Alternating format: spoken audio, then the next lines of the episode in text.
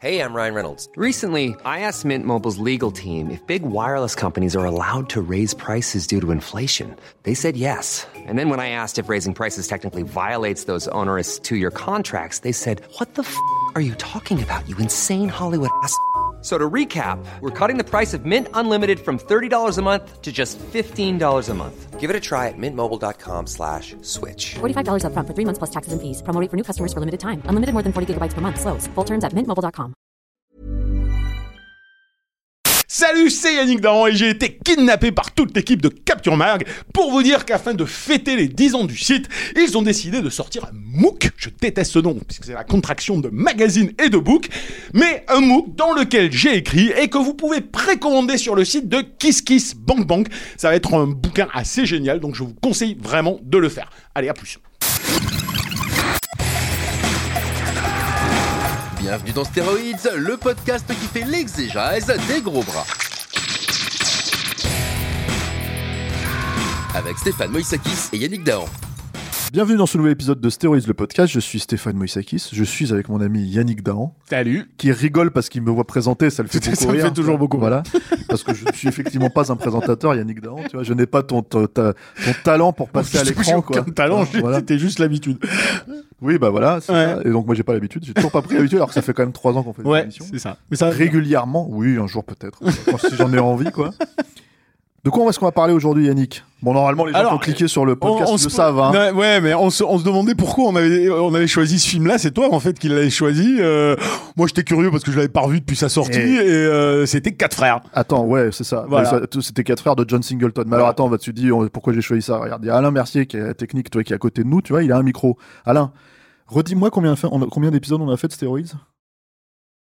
Oula, on a, est-ce qu'on a En passé, podcast, on n'est hein. pas loin de la, on n'est pas loin de la centaine. Voilà. Ouais, Donc c'est- à un moment donné, on peut pas tout faire. On tu vois, pas- on, va- non, on mais, on est obligé de, euh, on est je obligé t'ai de. déjà proposé plein de trucs que tu ne veux pas faire. Ça, c'est, comme quoi c'est la différence. Bah, comme plein de, plein de gros bras du début des années 80 où il y en a plein à Bah, T'as raconter. des trucs à dire ou dans la, comme dans la euh, série Z. Après, euh, effectivement, j'étais dubitatif sur Quatre Frères parce que dans mon souvenir, j'avais vu qu'une fois et euh, aussi sympathique euh, était-il, j'avais pas souvenir que c'était vraiment un film de gros bras et tout ça. Et je l'ai revu et tu avais raison en fait. C'est un film d'action. C'est un film d'action qui justifie Alors, qu'on puisse en parler dans ce Voilà. Quatre frères, John Singleton, 2005. Ouais. Pitch-moi le film. Oh putain. t'es Oh, c'est. Ah, bah, c'est facile. Oh, celui-là, il est hyper facile euh, Ouais. puisque c'est euh, c'est l'histoire de euh, d'une euh, de quatre frères mais faux frères en fait, euh, ouais adoptés euh, qui sont des enfants de la rue et qui ont été élevés par une euh, une vieille dame qui euh, qui apparemment s'occupait de beaucoup d'enfants de la rue donc dans le quartier où elle vivait à Détroit tout le monde la respectait parce qu'elle remettait dans le droit chemin euh, plein de jeunes enfants et que euh, et que même si les quatre donc incarnés par euh, Mark Wahlberg, euh, André Benjamin. André Benjamin et un quatrième dont j'ai oublié le nom. Gareth Edlund. Ouais, voilà, et euh, étaient considérés comme les pires, mais qu'ils auraient été encore pires si elles ne s'en étaient pas un petit peu occupées. Et puis au début du film, on apprend que cette vieille dame euh, se fait euh, tuer dans une agression dans un dans un supermarché. Les quatre frères viennent pour euh, pour l'enterrement.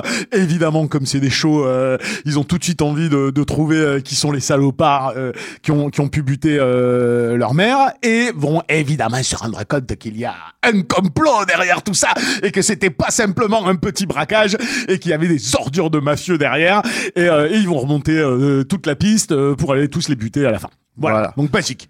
Voilà, très basique, Simple, mais basique. basique, simple, mais plutôt sympathique.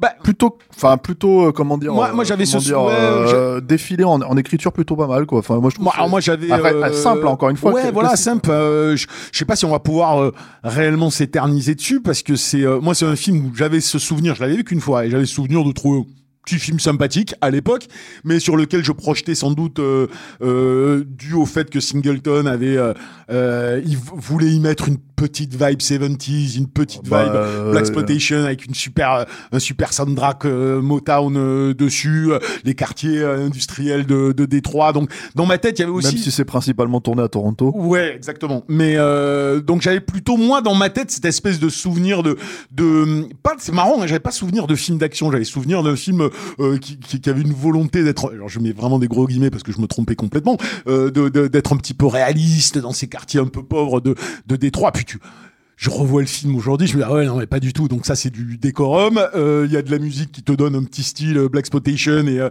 quelques caisses euh, euh, qui, qui ont l'air d'être sorties de chez de chez Shaft. Mais à côté de ça, c'est euh, c'est un, c'est un, un film du samedi soir. C'est vraiment ça, quoi. Pour moi, c'est vraiment, c'est un petit film du samedi soir, un petit actionneur euh, rigolo qui euh, qui prend le prétexte d'un contexte un peu euh, social crédible pour très rapidement partir dans le too much, l'exagération le, et la déconne, parce que La punchline, hein, la ouais. punchline et tout le en fait, mais c'est marrant la dernière fois on, on, on parlait, euh, je, te, je, je disais en rigolant euh, que que que ça me manquait euh, euh, sur American Ninja, ça, ça me manquait ces films des, des- du début des années 80 où en fait on savait ce qu'on cherchait à faire, on savait quel était euh, le concept, on savait ce qu'on voulait donner aux spectateurs et quand le but c'était euh, soit de donner de l'action, soit de donner du fun, on s'embarrassait pas forcément euh, de, de, de, de, de, de films à rallonge où tout devait être surjustifié, surexpliqué en psychologie De pathos. des, des- des personnages, soit de pathos, soit de, soit les, les articulations du récit qui mettent des plombes à se justifier. Ou avant c'était, allez, en, en deux mots au détour d'une phrase, euh, t'avais compris l'idée et puis on te donnait ce que t'avais envie de voir derrière. Et c'est vrai que quand tu revois le film. Aujourd'hui, euh, déjà Mark Wahlberg, vraiment, il est, moi, me, me fait rire parce qu'il est vraiment dans ce, dans ce type de rôle de, de, de mec tout vénère, euh, tout grand, tout grande gueule et qui a l'air en même temps complètement naïf et teubé et euh, il le fait super bien. Toutes ces scènes, on lui dit, euh, on lui dit, faut pas faire. Mais j'y vais, on va leur péter la gueule et j'en ai rien à foutre. Et, euh, et en fait, tout le film est construit autour de, de quelques grandes scènes au concept euh, au concept rigolo le coup de bah, je vais interrompre euh, euh, un match match, de de, basket. de basket avec des, des malabars et, et j'y suis tout seul avec mon gun et, euh, et tout le monde hallucine de le voir faire ça. Bon ça c'est rigolo. Euh, ça t'amène vers une scène de poursuite en caisse sous la neige. Donc en fait et, euh, et évidemment toutes les scènes euh, over over too much euh, avec euh, alors attention hein, je vais mal le prononcer euh, Chitawel Chiwetel Chiwetel, euh, ouais. Ejiofor là qui joue le qui joue le bad guy et qui en fait des caisses avec tous les mecs autour de lui qui en font des caisses et évidemment toutes les euh, toutes les scènes en euh, toutes les scènes de pure comédie quoi avec les copines euh, qui Ah bah ouais, t'as Sofia Vergara qui Voilà. se fait. euh, mais juste des pauvres faire valoir les Ouais, meufs ouais, sont vraiment soit soit soit elles sont soumises soit elles sont hystériques soit c'est la maman quoi c'est c'est un film de bovin et c'était un film de bovin alors quand je le revois ah, évidemment, on n'est pas à la même époque, hein, donc moi je vais pas le juger par rapport au prisme d'aujourd'hui, mais euh, c'est un film de bovin et c'est un film de bovin qui s'assumait comme tel. Et, encore, euh, déjà, je, déjà, je trouve en fait, si tu veux, il y a deux trois trucs. On va en parler. euh, Il y a deux trois trucs en fait. C'est-à-dire que oui, c'est un film 70s. C'est un film relativement sympathique pour moi aussi. Oui, je, je je dirais très sincèrement pour resituer ça dans la carrière de John Singleton. À mon sens, c'est son meilleur film. Quand on en parlait avec Alain Ouais. juste avant qu'on enregistre, il me disait mais tu t'aimes pas Boys the Hood Je fais bah en fait euh, non pas trop. Non, moi non plus. C'est-à-dire, c'est, c'est- j'ai toujours trouvé que c'était un film moralisateur sur son sujet, quoi. Et en c'est fait, d'ailleurs un des rares films.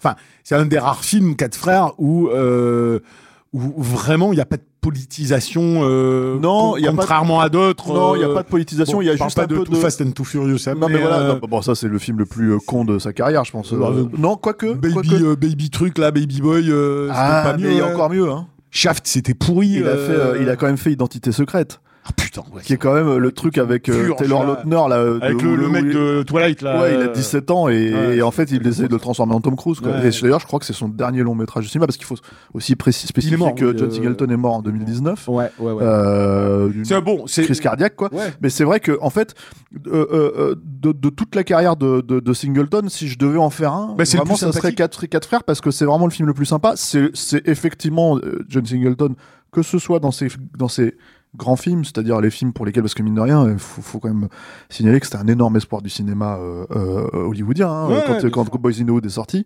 Euh, c'était, euh, je il a crois, jamais, il est jamais sorti. un des cinéastes les plus jeunes à être nommé à l'Oscar. Ouais. Donc euh, voilà, enfin c'était, euh, il avait je crois 22 ans quand c'est sorti, Ouais. 23 ans.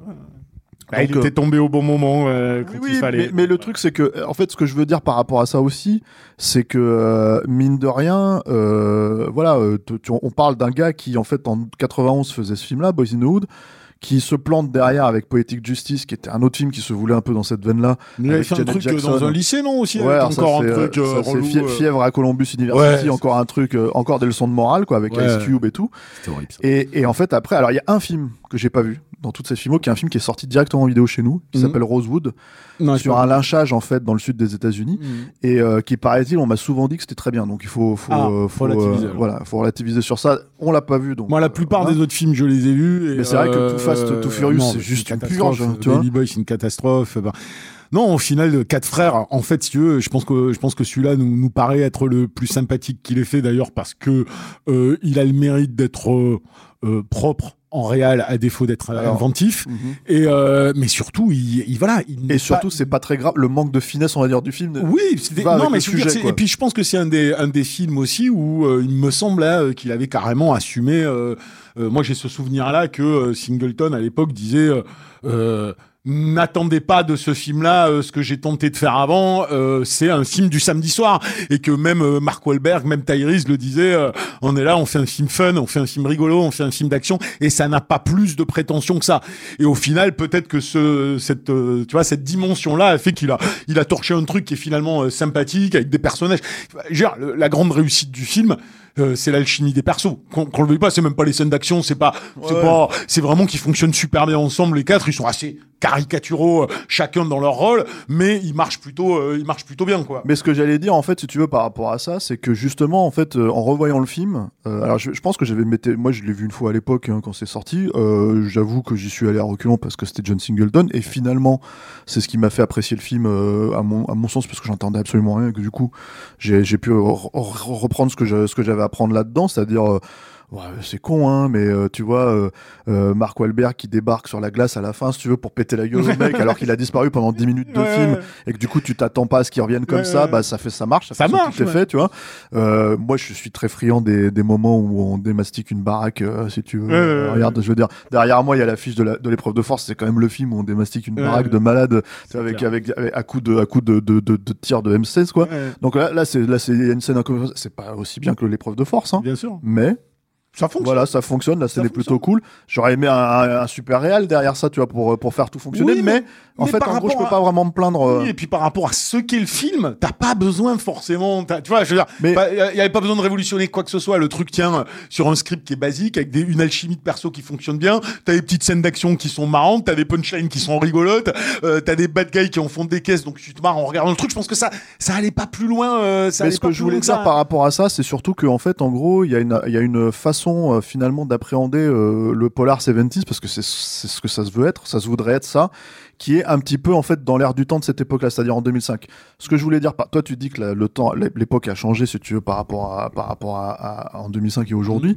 Mais même déjà, en fait, je pense qu'en 2005, on pouvait se dire, ouais, bah l'époque, elle a clairement changé depuis les 70s. Ah mais clairement, clairement. même si les mecs essayent, euh, si tu veux, de retrouver cette vibe un peu, euh, tu vois, euh, vénère, etc., Mhm. etc., bah, euh, tu, tu te rends compte que finalement, par exemple, quand il y a des exécutions froides ou ce genre de choses, c'est fait un peu Oui, hors champ, tu vois. c'est, euh, C'est, enfin, tu vois, il y a des trucs comme ça. Et du coup, en fait, c'est là où tu te dis, bon, bah, ah, peut-être que tu non, vois, mais ça euh, avait changé cinématographiquement. Moi, je le disais pas cinéma- cinématographiquement, je le disais Ouais. plus politiquement. Euh, genre, Aujourd'hui, euh, tu sors ce film à n'importe quel des critiques, euh, euh, ils vont te sortir le rôle de la femme et tout ça à l'intérieur. Et effectivement, c'est pour ça que je disais c'est un film de bovin. Ça, on fait plus Oui, de films oui. de bovin. C'est-à-dire aujourd'hui, tu vas plus avoir euh, quatre mecs de la rue, euh, alors que dans la rue aujourd'hui, tu vas avoir des mecs qui se comportent exactement de la même manière. Ouais, on va plus puisqu'on idéalise, puisqu'on crée des personnages euh, creux qui sont des personnages porteurs de, euh, de valeurs politiques. Euh, le, le mec de la rue qui se comporte comme un bourrin, qui va traiter mal sa meuf, qui va euh, qui va faire le kéké, montrer la testostérone, ça n'existe plus. C'est là où je dis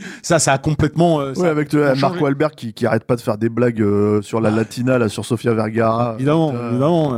qu'il appelle la vida loca et je sais pas quoi, enfin tu vois toutes les blagues Et, de merde. non, mais Ça, c'est on, est, on, est, on est limite l'arme fatale 3 là, tu Oui, vois, mais, mais, mais, ça- mais ça marchait plutôt pas mal. Ouais, c'est-à-dire que c'est ça. Le fiontage était marrant quoi dans le film. Voilà, mais le truc c'est que voilà, effectivement, il y a cette vibe, il y a l'idée. Alors, le truc avec Singleton aussi, c'est que euh, voilà, comme tu l'as dit, c'est pas un grand cinéaste. Enfin, faut être honnête. Hein, euh, je veux dire, enfin, en tout cas, personne ici. euh, encore Mais tu- fois, tu n'a vois bien été, que des- été bluffé par, par, par ses débuts. On mais, est. Ouais, vas-y. finis. mais le truc en fait que je voulais dire par rapport à ça, c'est qu'effectivement, il y a, il y a déjà, il a un avantage, c'est qu'il y a quand même une très belle lumière. Oui. Je trouve en fait qu'il y a une lumière de Peter Menzies, quoi. Mm. Peter Menzies, euh, euh, c'est le chef-op de Die Hard 3, euh, par exemple, du 13e guerrier. Mm. Voilà, donc c'est quelqu'un qui travaille énormément, hein, je veux dire. euh, et du coup, en fait, il y y a ce truc.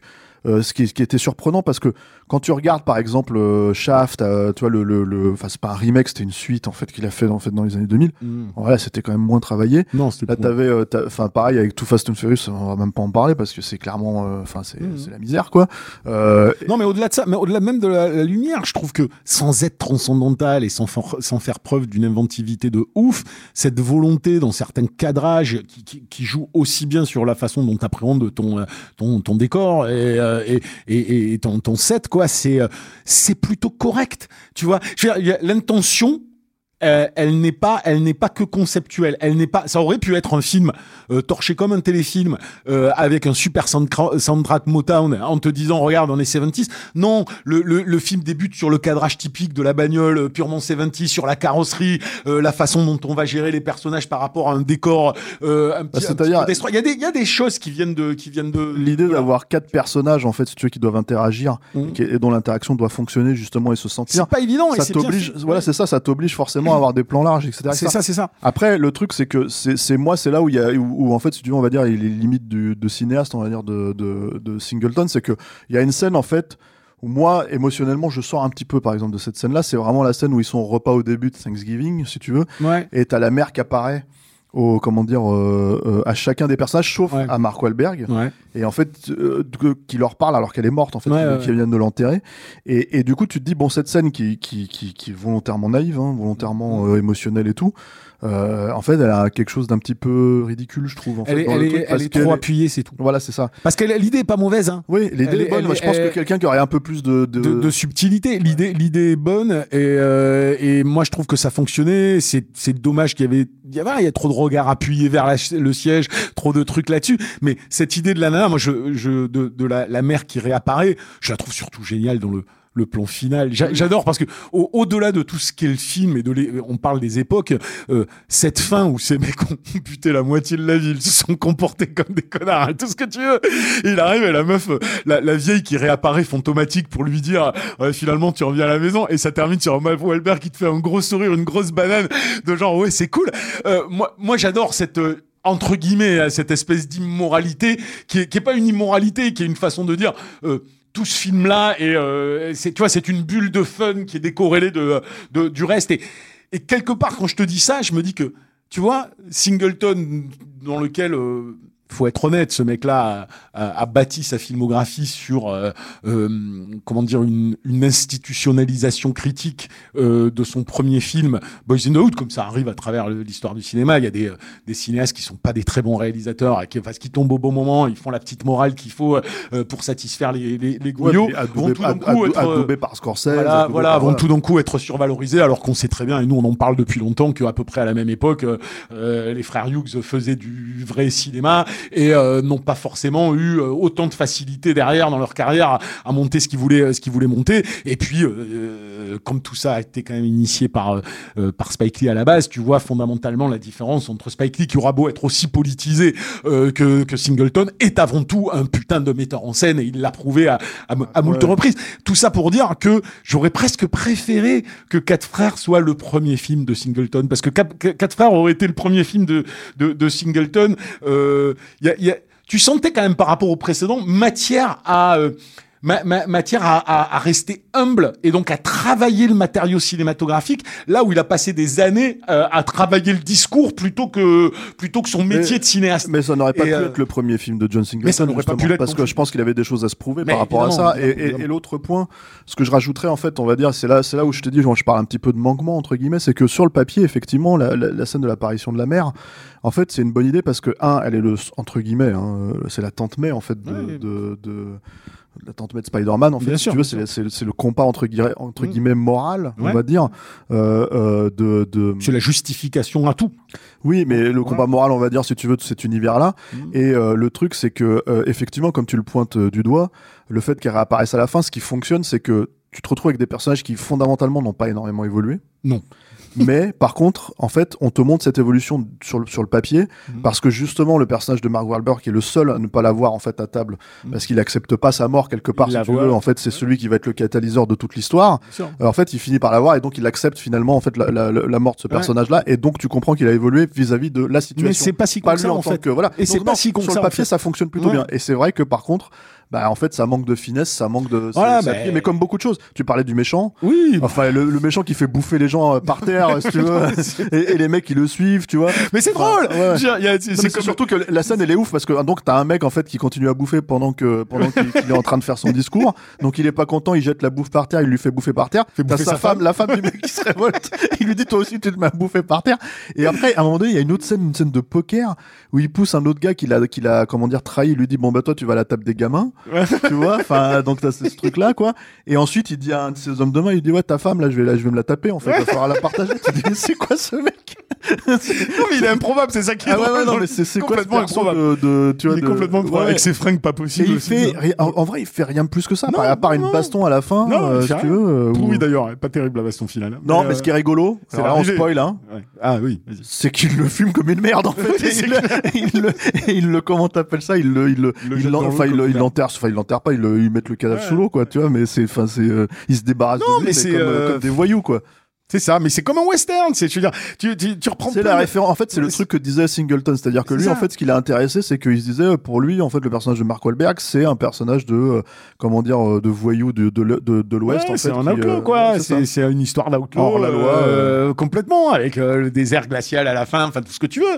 Mais là, on est, on est dans les clous. On est dans les clous de tout le truc. Mais c'est, c'est, c'est par rapport à l'objectif de ce qu'est, de ce qu'est le film. C'est, malin. C'est malin d'avoir utilisé plusieurs codes qu'on attendait. C'est malin d'avoir glissé en filigrane, euh, une tentative d'émotion des personnages par rapport à- à- au fait qu'ils soient des qu'ils soient des salauds mais euh, comme toujours tu sais c'est comme euh, c'est comme Matt Darling Clementine euh, avec la prostituée on est toujours dans le même truc là c'est là c'est la mère c'est euh, elle a fait un truc bien donc ça justifie euh, ça justifie tout voilà, ça, ça a pas plus de prétention que ça, et c'est vrai que euh, c'est ça qui fait que ça fonctionne, tout simplement en fait, tout simplement. Un autre truc aussi. et qui est, qui est insupportable dans les autres films de, c'est cette morale qui est insupportable. Oui, oui, bien sûr. Bah là, là aussi, il y a un autre truc, c'est que je pense qu'il y a un lâcher prise. C'est-à-dire que, en gros, euh, euh, euh, d'après ce que j'ai compris, enfin, c'est ce qui, c'est ce qui revendique, c'est qu'il y a eu beaucoup d'improvisation. Mm. Ce qui fait que beaucoup des dialogues, en fait, de Mark Wahlberg, euh, de, de Tyrese et tout ça, en fait, euh, bon, même si Tyrese, être- Ouais. c'est c'est quand même pas le plus grand acteur. Non, hein, mais il se débrouille pas mal toi. dans celui-là. Ça oui, va. ça va encore. En fait, va, en fait donc. c'est le problème de ce gars, c'est que c'est un espèce de beau mec, tu vois, si tu Ouais. veux, euh, qui, qui comment dire, qui en profite un peu fait, trop. fait le voit. mais je veux dire, le rôle Ouais, qu'il joue dans Quatre Frères, c'est fondamentalement exactement la même chose qu'il joue dans les Fast Furious depuis. Hein. C'est euh, Ouais, pas, c'est le beau gosse qui c'est pas un bon exemple. Hein. qui- Non, mais je le dis pas que c'est un bon exemple, mais je veux dire, le mec, il est jamais sorti de ce truc-là, en fait. Non, bien sûr. Bah de toute façon, je pense qu'il est très limité. Oui, Mais euh, le truc, c'est que ce qui est intéressant là-dedans, c'est qu'il y a un rapport entre, par exemple, entre Mark Wahlberg et Ethan Lund, en fait, de, de comment dire, de d'improvisation des dialogues, Mhm. de punchline, de choses comme ça qui font qu'en fait, si tu veux, euh, les mecs ont réussi à laisser rentrer la vie Ouais, en fait dans Mais ce, ce récit-là et mine de rien en fait c'est ce qui fait qu'il fonctionne c'est à dire que comme toi t'es attaché au personnage et que tu dis bon ils sont cool ils sont sympas tu Mais vois ça. voilà malgré euh, tu Le vois, reste, tu t'en fous. En fait, le, le film aurait été, aurait été complètement raté s'il en était resté euh, à son intrigue, euh, à ses Ah codes, oui, pas avec, le- des, avec des personnages pris au premier degré. Ça aurait été sans doute très con. Et le fait que il va jusqu'au bout, moi, je trouve ça. euh, bon, on n'a pas parlé de cette scène qui, quand même, paraît-il, ils ont mis une, une plombe à la tournée, euh, la scène dans les chiottes. la scène où Mark Wahlberg est quand même en train de chier sur les toilettes oui, oui. avec le jeune qui est en train de prendre sa douche à poil et Tyrese qui vient de dire j'ai une irritation sur ma tub et euh, qu'est-ce que je peux faire? Bon tu peux pas faire plus bovin que cette scène euh, à, à l'époque mais euh, c'est de c'est cette espèce de quotidienneté à la con euh, qui arrive dans les rapports humains qui fait qu'il prend du temps euh, de rester avec ses mecs leurs meufs qui sont tous ensemble dans la même baraque euh, à dire des conneries qui fait que euh, t'as de la vie comme tu dis qui sort de ouais, qui sort le- immanquablement le- de ce la- truc la logique familiale qui est, liée- qui est liée- qui est liée au titre hein. ouais voilà Enfin, je ça. veux dire quatre frères et tu comprends que c'est quatre frères, même si en fait c'est c'est expliqué dès le début quand ils se retrouvent avec les mais c'est pas possible que tu sois mon oncle parce que t'es blanc, moi je suis noir, tu vois. Et bah si en fait. Et tu- puis c'est jamais appuyé Ouais. derrière. C'est jamais appuyé. C'est ça qui, qui, fon- qui fonctionne bien, c'est que c'est pour un mec qui a été sur la question raciale depuis euh, le début de sa carrière et qui en a fait euh, un- du militantisme, si tu veux, d'en arriver à un film où euh, elle ne se pose pas.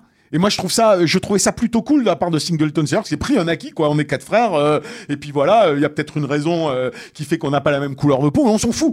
Et, et ce qui est bien joué au départ, c'est que ils sont vraiment frères.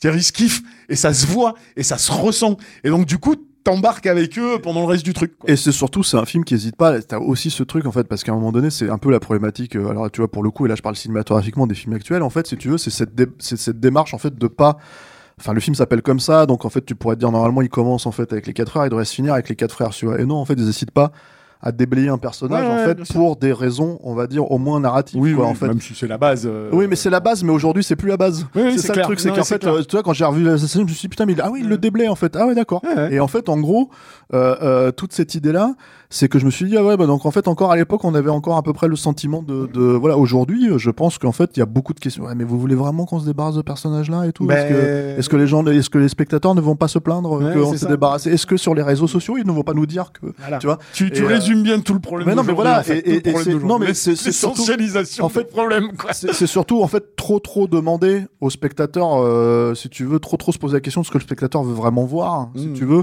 au lieu en fait de dérouler ton récit quoi même si encore une fois comme tu le dis il y a rien de nouveau en fait dans le fait de tuer un des un des quatre frères si tu veux c'est juste que c'est oui, juste qu'en fait si tu veux c'est un ressort narratif Voilà, assez classique. Voilà, t'as- tu, Voilà. Tu, tu as, tu as quatre frères qui, qui butent un des personnages euh, importants du film auquel tu t'étais euh, euh, attaché. Qui plus est, était est celui qui est présenté comme euh, comme celui ayant probablement le plus souffert euh, dans, dans sa jeunesse, parce que Ouais, c'est sous tout hein, tu vois non, mais je veux dire, c'est c'est quand même sous-entendu euh, qu'il ait vécu des abus sexuels, des, des choses comme ça. Donc, t'as ce film-là qui n'hésite pas pour des ressorts dramatiques et tout ça, et dire, et puis parce que voilà, c'est la vie, un bam. Euh, et puis tu, tu as Avengers où on va te, on va te créer un personnage euh, ex nihilo auquel tu ne t'attaches pas, dont t'en as rien à foutre, que tu vas buter pour justifier euh, que tes super-héros imbutables euh, continuent le récit. Donc c'est c'est exactement ça. C'est, comment on racontait une histoire avant, comment on la raconte aujourd'hui. Et euh, aujourd'hui, on se crée tellement euh, de, de, d'entraves, de contraintes, de, de, de choses comme ça, qui fait qu'en fait, tu ne peux plus dérouler euh, des passages nécessaires à produire de l'émotion. Tu ne peux plus, tu ne peux plus. Donc ça devient, ça devient une mécanique creuse, non émotionnelle, euh, où donc tu ne peux, tu ne te raccroches que fondamentalement à la politisation des persos, en- dans, dans, dans, dans les valeurs qu'ils sont censés défendre, même s'ils ne les représentent Ouais, pas. Enfin, c'est, Mais c'est tout ce qui va pas aujourd'hui. le truc en tout cas c'est que c'est surtout encore une fois c'est étonnant de la part de Singleton qu'il ait pu réussir quelque chose comme ça et je parle en- encore une fois en termes de simplicité parce que par exemple en fait il y a plein d'éléments de ce film qui euh, sont des redites de ce qu'il a fait dans Shaft par exemple en Mm. fait dans- par exemple euh, déjà bon évidemment il y a l'utilisation du soundtrack euh, qui euh, qui est euh, un peu similaire enfin il va chercher quand même un- énormément de classiques de la Motown et Oui, bien époque-là et tout pour en fait Super soundtrack d'ailleurs. Jusqu'à ouais, ouais, très, cool, un hein. point jusqu'à un point en fait si tu veux t'as envie de dire putain parce que ça c'est pareil c'est une autre façon de raconter les films c'est aujourd'hui aujourd'hui t'as plus de films en fait avec des soundtracks à part quand c'est Tarantino Ouais. comme ça je veux dire il y a encore même Tarantino il le fait différemment aujourd'hui par Ouais. rapport à l'époque Alors que t'as deux films en véritablement dans celui-là. C'est Ouais. ça qui est intéressant. et le Euh, truc, si tu veux, c'est qu'il y a, il y a cette, cette façon de raconter qui n'existe plus vraiment, en fait, où on va, on va surmusicaliser le truc, avec, au milieu, un super score, même si c'est beaucoup plus euh, léger, de David Arnold, en fait, qui avait, moi, je trouve, fait un, un travail absolument incroyable dans, dans, justement, dans le chef de Singleton. Mhm. Sa musique, en fait, elle est vraiment formidable, quoi. Je vous invite vraiment à l'écouter, euh, ouais, euh, tellement peu laissé de souvenirs ce film que. bah, le film est naze, hein, Ouais. complètement. hein, le Shaft, euh, le Shaft avec Samuel Jackson. hein, on parle de celui-là, celui des années de, début des années 2000. hein, c'est vraiment pas terrible. Il y avait, il y avait, euh, comment il s'appelle j'en ai aucun Christ- souvenir. En fait, il y avait Christian Bell en méchant Ouais, qui reprenait un peu son rôle à l'American euh, Psycho. ouais. Et euh, bon, ça, il faisait un bon méchant de Black Exploitation parce qu'il était ouvertement raciste et machin, donc ça c'était plutôt sympa. Tu vois, de le, de le voir euh, vraiment jouer le gros con, quoi, le gros connard et tout. Mais euh, le truc, si tu veux, c'est que c'était dans le ton, on va dire, de, de voilà. Euh, et t'avais la zik. Mais après, le reste, effectivement, mal- malgré Samuel Jackson que j'adore, malgré tout ça, c'est vrai que c'est un film. c'est c'est- c'est- Après, euh, Euh, c'est- c'est la fin de la carrière aussi, euh, Quatre Frères. euh, oui, non, bah c'est son avant-dernier film. en voilà, tant que- voilà, après, il a fait beaucoup de télé. Hein. Tu vois les films qu'il a fait avant, je pense que déjà toute la politisation du début de carrière était déjà en train de se noyer dans la survie du euh, metteur en scène à Hollywood. Donc euh, Oui, t'arrives. euh, survie. Enfin, tu je veux dire, c'est un gros film. Hein. Quatre frères mine de Oui, rien, bah, on s'en bien rend pas forcément compte aujourd'hui parce que encore une fois, Ouais, euh, ces films-là ils débarqueraient sur Netflix. ouais. Mais euh, le truc, c'est qu'à l'époque, c'était un gros Ouais, projet pour la Paramount. C'est un film qui a été un succès, mine de rien aussi. C'est un film pendant lequel, pendant des années, on a parlé de suite. C'est-à-dire, bah, Mark Wahlberg aime beaucoup le film, par exemple. Ouais. En fait, c'est-à-dire, il avait signé avant même qu'il Ouais, ouais, je sais, je sur le film. qui a poussé vraiment. Voilà, c'est lui qui a poussé le truc à ce que ça existe parce qu'il est vraiment, il est, il, était vraiment euh, fan du scénar. Bon, j'imagine qu'il a vu des trucs dedans que voilà. Ouais, il a vu son perso qui est quand même super cool, là, qui est quand même rigolo, Oui, quoi. mais après, il l'a Bon. déjà joué. euh, Mais il avait déjà joué, C'est quand même dans son, dans son, Dans son ADN, ça c'est sûr. Ouais, voilà, c'est ce qu'il fait d'habitude. Enfin, je veux dire, tu, Qui fait bien, hein, d'ailleurs. son vécu, on va dire, de petite frappe, euh, si tu veux, avant qu'il devienne une star de cinéma, il il l'a souvent utilisé quand même hein, dans, dans, Ouais, dans bien son, sûr. dans son travail, quoi. Donc, euh, donc là, c'est- il y a rien de fondamentalement nouveau, même si encore une fois, l'emploi est très bien fait et Mm. c'est très sympathique. Et je préfère le voir là-dedans, par exemple, si on parle de cinéma d'action, que euh, Transformers? Non, mais, mais Transformers, c'est encore à part. Bam Non, non, mais Hein, j'ai séché là. non, non, mais parce que même Transformers 4 ou 5, c'est vrai que voilà, il n'y a pas grand intérêt. Mais moi, je pensais plus à son truc où il joue le, trou, le troufion, là, euh, du sang et des larmes, là, ce Ah genre de oui, truc, oui, là, ouais, je- ils sont, sont fous. Moi, ça. tu vois, enfin, chez Peter Moi, il me fait Berg, marrer euh, quand il fait le, le bourrin euh, naïf, quoi. Moi, c'est Oui, c'est là où il est parfait, euh, Mark Wahlberg. Ouais, Donc, mais euh, Patriote, je sais plus, Patriote. Euh, Je m'en rappelle euh, plus. Je sais plus comment ça s'appelle. Enfin bref, Patriot Day ou je sais pas quoi, des trucs comme ça, quoi. Les trucs avec Peter Berg, c'est pas ouf, quoi, tu vois. non, non, non. Même si, si, j'aime bien le truc euh, Deepwater. Ouais, c'est pas ouf comme film, Deepwater, mais j'aime bien le côté prolo. Euh, que du Peter film. Berg d'ailleurs euh, vit une sorte de petit euh, culte euh, en marge là de, de gens qui voient un grand auteur euh, sur sur quelques films qu'il a fait euh, qui- ça me dépasse un peu mais euh, il fait pas des films désagréables là c'est pas la question il y a des trucs marrants Ça hein, dépend. hein. mais c'est pas génial quoi non plus faut pas faut pas abuser quoi Mais en tout cas, il a beaucoup tourné avec Mark Wahlberg. ouais ouais Mais c'était vraiment pour faire un, un renvoi par rapport à ça, c'est-à-dire Ouais. que voilà, il y, a ce truc où euh, il y a ce truc où il y a une volonté de faire une suite. Bon, euh, dont, on- dont on- apparemment, non mais apparemment c'est encore, euh, enfin Tyrese. Alors mais Tyrese, je sais pas si t'as déjà vu Tyrese sur les réseaux sociaux, mais entre les entre les, les phrases toutes faites en fait, si tu veux pour euh, de, non de- mais Tyrese euh, les crises de larmes sur Fast and Furious.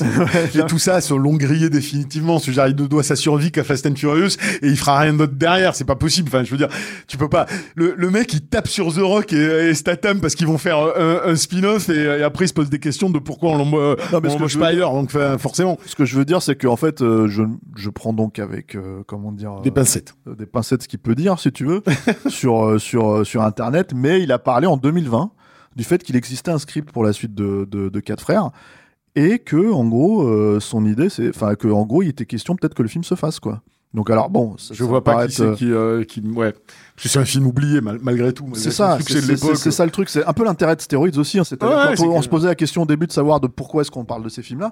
Mais c'est vrai que moi, Bah, c'est un film oublié voilà, c'est un, film un petit peu oublié pour, je pense pas forcément non plus pour des raisons. Enfin, ça, ça me semble cohérent que ça soit un petit peu oublié aussi parce que oui, c'est pas oui, non plus un grand film, ouais, c'est sûr Mais, euh, mais c'est vrai que c'est un film vraiment divertissant. Et bah, c'est notre intérêt à nous, de, quand on aime bien un film comme ça, de le remettre un petit peu en avant. et Ouais. parler, quoi, voilà. ouais c'est clair Est-ce qu'on a tout dit? Est-ce qu'on a Moi, moi je, je reste quand même que ma scène préférée, parce que tu vois, tu parlais de mise en scène ou des trucs comme ça. Ma scène préférée, c'est quand même le démasticage de la baraque, vois, ouais qui est, qui sympa. qui mais, mais par contre, dans l'idée, plus que dans l'exécution, je trouve par moment, parce que Oui, en bien fait, sûr, en gros, euh, même même si tu vois, ils ont créé justement la baraque euh, en studio pour pouvoir, euh, comment dire, vraiment la shooter comme ils veulent, bah, tu as l'impression qu'il manque des plans des fois. Que- que- c'est vrai C'est- parce qu'en fait, Mais après, par tu- exemple, les, moi- moi, je de spatialisation pure, Ouais, en fait. bien sûr, bien sûr. Mais bon, c'est pas son grand truc. Mais Non. c'est pour ça que je préfère. Moi, moi, ce que je, je kiffe, c'est la scène finale. Mais je la kiffe. Je la kiffe vraiment la scène Et finale. l'épilogue. L'épilogue, je le kiffe vraiment. Parce que dans l'épilogue, en fait, ce qui est marrant, c'est que c'est ce moment où ils sont interviewés par les flics et en fait, ils sont tous là en train de dire Ah ouais, j'ai baisé ta mère et tout. Ouais, ouais, en fait, ça, c'est- ça, rigolo. Mais non, c'est ce truc où, euh, en fait, t'as pas besoin de dialogue, tout est bouclé.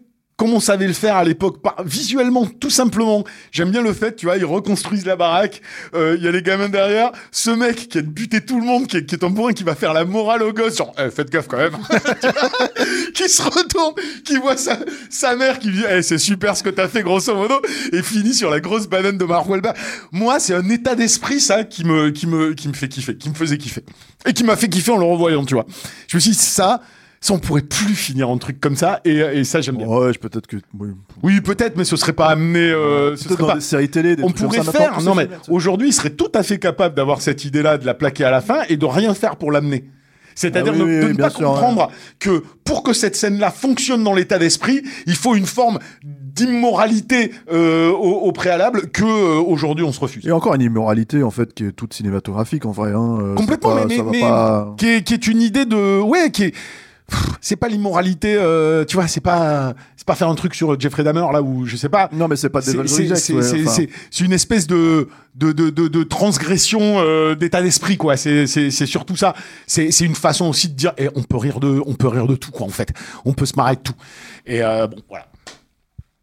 Bah, c'est tout ce que j'avais à dire. Voilà, c'est tout ce que tu avais à dire sur le film. T'es sûr Tu poses le micro, tu le reprends plus? Voilà je pose le micro. Salut tout le monde. Voilà. Merci Yannick. Voilà, je, je, je lui fais poser le micro pour être sûr que, comment dire, euh, qu'il va pas le revendre parce qu'à chaque fois il nous, il nous fait des fins à rallonge. Les gars, bon, j'ai pas grand chose à dire et puis en fait il lâche le, il reprend le. T'as plus rien à dire, mais tu, tu, tu, tu le- tu le dis sans le micro quoi. Donc merci Yannick, voilà. Merci Alain, merci à la technique. Est-ce qu'on parle un petit peu de, de, de, de notre campagne sur le MOOC en ce moment? Tout à fait. Le MOOC de Capture Mac, donc pour les 10 ans euh, de capture. Donc, C'est la voix d'Alain Mercier que vous entendez au micro. 2012-2022, notre décennie de cinéma. Vous pouvez retrouver ça sur euh, Kiss Kiss Bang Bang. Voilà. Voilà, il y a des... euh, Il y a des interviews, il y a, il y a des nouveaux articles, euh, il y a tout ça. C'est 300 pages hein, quand même, hein, mine de rien, donc c'est quand même un gros bébé là, qui, qui est au moment où on enregistre, hein, parce que là, quand vous verrez l'épisode, euh, ça sera euh, comment dire, Déjà ça lancé. sera- ça sera lancé, ça sera bouclé. Au moment où on enregistre, en fait, si tu veux, je suis encore en plein dedans. Donc si vous voyez ma tronche de mec fatigué, c'est parce qu'en fait, j'ai pas encore tout à fait terminé le, le sommaire. Mais voilà, en tout cas, normalement, bah, ça sera euh, euh, disponible aussi plus tard en kiosque. Enfin, pas en kiosque, mais en librairie, en pardon librairie à partir Euh, de, de à partir du mois de janvier. Donc l'idée de la précommande, c'est effectivement de le recevoir avant, pour l'avoir sous le sapin. éventuellement sous le sapin, normalement, si tout va bien. Voilà. Donc euh, donc voilà, c'est sûr qu'est-ce qui se manque. De toute façon, il y aura tous les liens dans la description, tous ces trucs. Tout à fait. Voilà.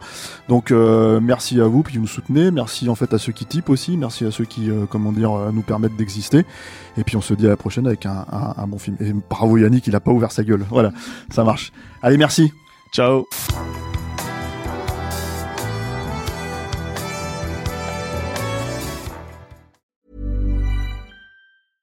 Hey, it's Paige DeSorbo from Giggly Squad. High quality fashion without the price tag. Say hello to Quince.